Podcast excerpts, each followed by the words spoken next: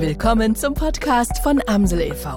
Dein Podcast rund um das Leben mit multipler Sklerose für Betroffene und Angehörige. MS-Infos zum Anhören.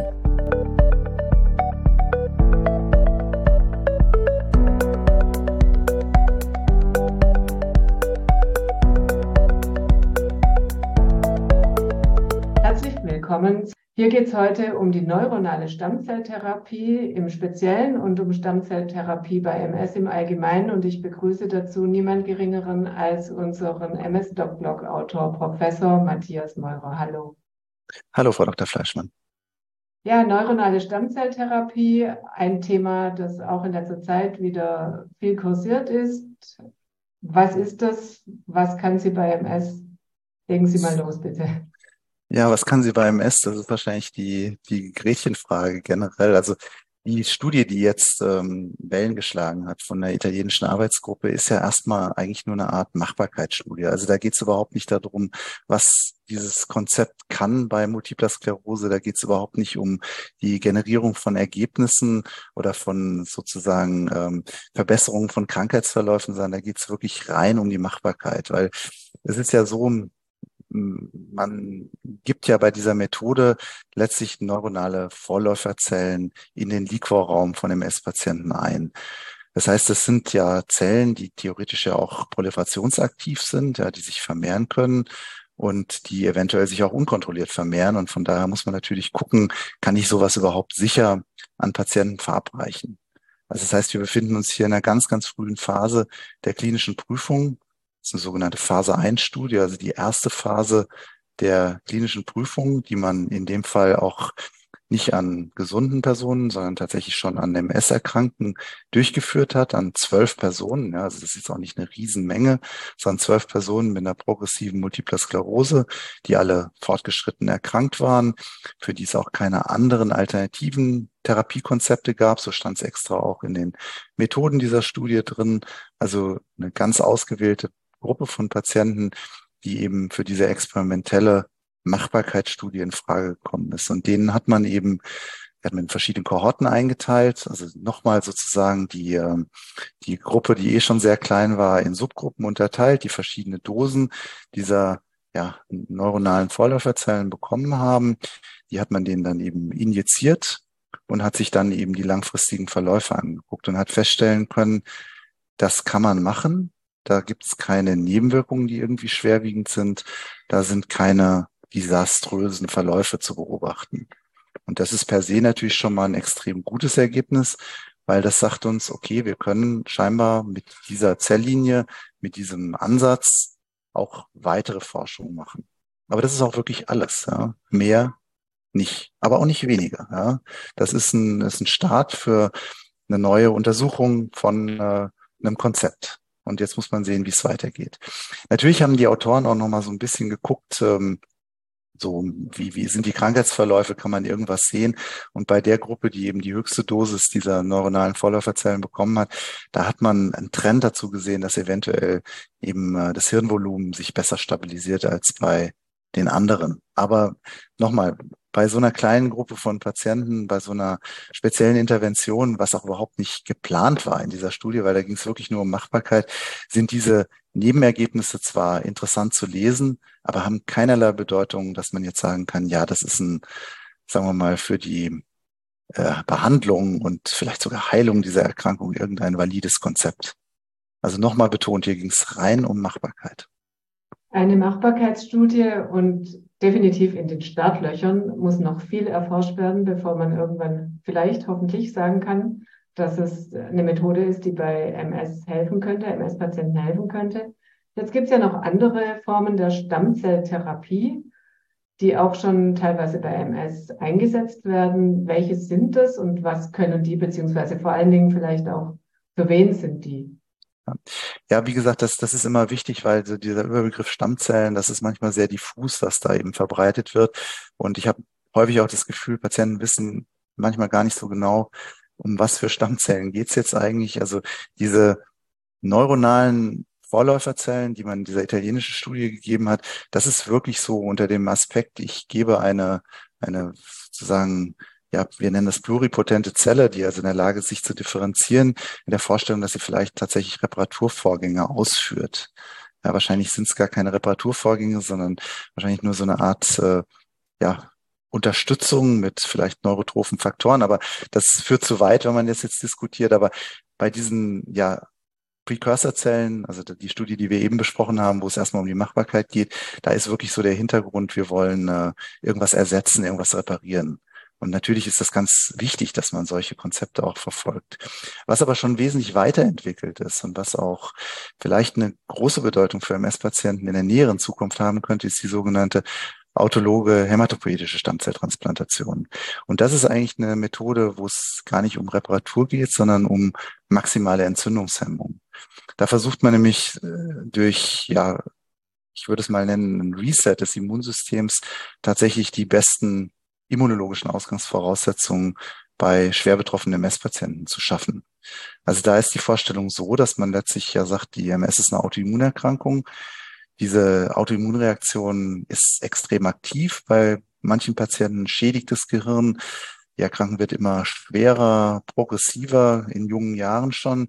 Und hier haut man jetzt sozusagen einen Flock rein, indem man das gesamte Immunsystem ausschaltet durch Chemotherapien letztlich. Ja, die kriegen sehr starke Chemotherapien. Vorher hat man allerdings diesen Patienten eben Knochenmarkszellen entnommen, die in Kultur vermehrt und eben auch äh, bewahrt. Und dann nach dieser Ausschaltung des gesamten Eigenimmunsystems infundiert man dann praktisch die eigenen hämatopoietischen Stammzellen wieder in der Hoffnung, dass diese Stammzellen eben vergessen haben, dass sie ja eigentlich das zentrale Nervensystem angreifen wollen und müssen, also diese Autoimmunreaktion tragen.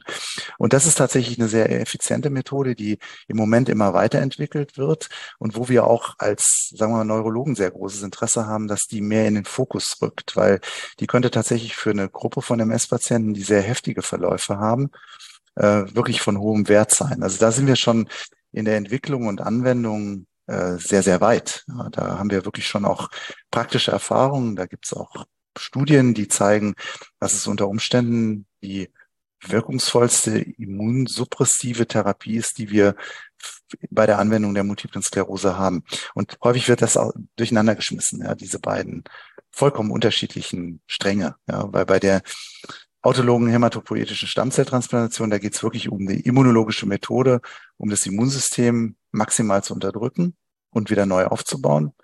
Und bei den neuronalen Precursorzellen, also bei dieser neuronalen Stammzelltransplantation, so wie man es auch sagt, da geht es tatsächlich um so eine Art Ersatz, ja, Reparatur, ähm, Schutz vor Neuroprotektion. Und äh, während eben die eine Methode eigentlich schon auch angewendet wird, gerade bei schweren jungen MS-Patienten ist die andere Methode wirklich noch ganz, ganz weit weg von der praktischen Anwendung. Da sind noch ganz viele Fragen offen, die erst noch geklärt werden müssen.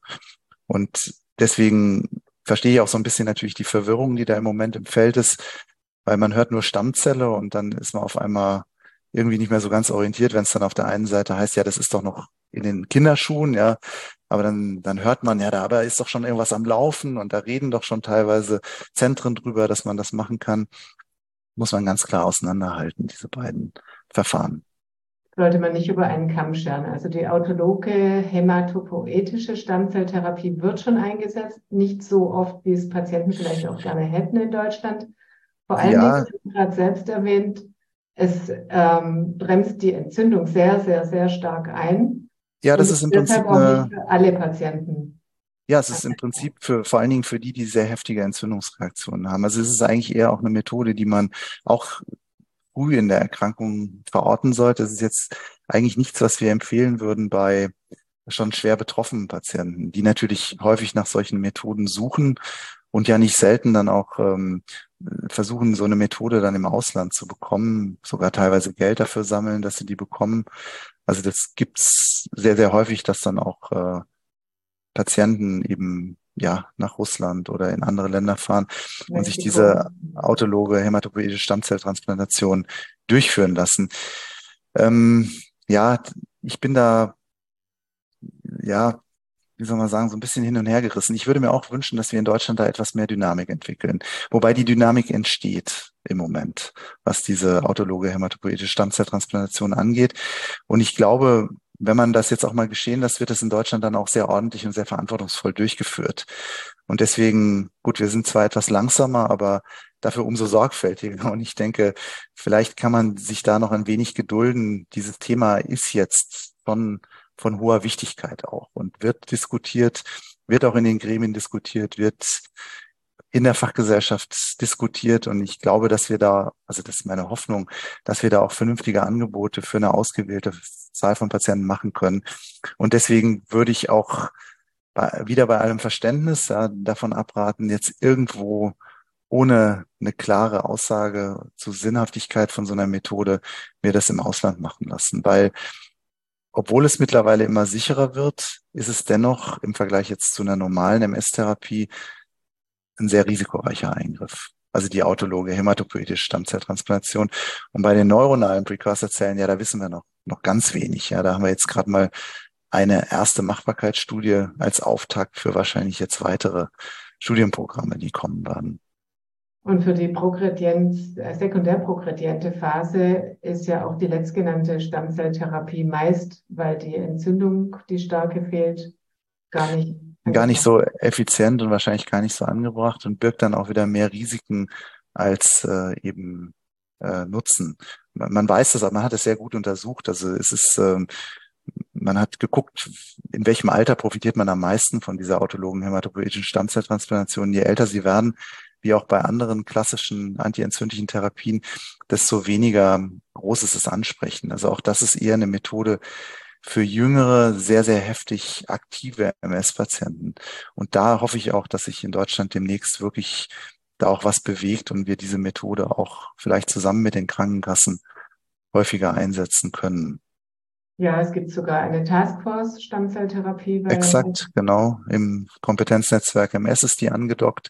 Und da haben sich viele kluge Köpfe in Deutschland Gedanken gemacht, wie man da ein Protokoll aufstellen könnte, wie man das macht und eben auch dafür da ist, um Daten zu generieren, um diese Methode auch weiter voranzubringen. Also wir sind da, denke ich, schon auf dem richtigen Weg. Und deswegen würde ich auch im Moment davon abraten, für so eine Methode ins Ausland zu reisen, sondern würde mir da auch in Deutschland Rat holen und versuchen, da in äh, entsprechende Programme auch einzutreten. Jetzt haben wir die neuronale Stammzelltherapie besprochen und die autologe hämatopoetische. Gibt es noch weitere Stammzelltherapien, die man verwechseln kann? Naja, es, es gibt natürlich viele Unsinn auf dem Markt. Ne? Es gibt da ja auch äh, letztlich äh, auch Ansätze mit irgendwelchen Xenotransplantaten, ja, wovon man stärkstens abraten muss. Ja. Also das äh, wäre sehr vorsichtig, wenn es im Moment mit dem Label Stammzelle ist. Ja, und aus irgendwelchen dubiosen Kanälen kommt, weil man kann da auch, wie gesagt, viel Unsinn mit anrichten und im Endeffekt gewinnt dann nur der Anbieter und nicht der Patient. Also man sollte sich diese beiden, sagen wir mal, Grundprinzipien durchaus als Patient mal anschauen, vor Augen halten, immer mit dem Kave, dass äh, das alles noch in den Kinderschuhen steckt, ja, insbesondere die neuronalen Vorläuferzellen, aber dass sich durchaus was tut und man kann das ja beobachten, aber es ist jetzt nichts, was ähm, sozusagen vor der Tür steht. Und im Zweifel kann man es ja mit seinem Neurologen oder seiner Neurologin besprechen. Genau. Oder eben auch bei der Amsel sich äh, die entsprechenden Informationen holen, die ja immer aktuell und up-to-date sind. Ne? Danke Ihnen, Professor Meurer. Vielen Dank für das Interview. Sehr, sehr gerne. Dankeschön. Dies war ein Audiopodcast von Amsel e.V. Weitere unabhängige Informationen zu Multiplen Sklerose findest du auf www.amsel.de. Wenn es dir gefallen hat, lass uns gerne eine Bewertung da. Bis zum nächsten Mal.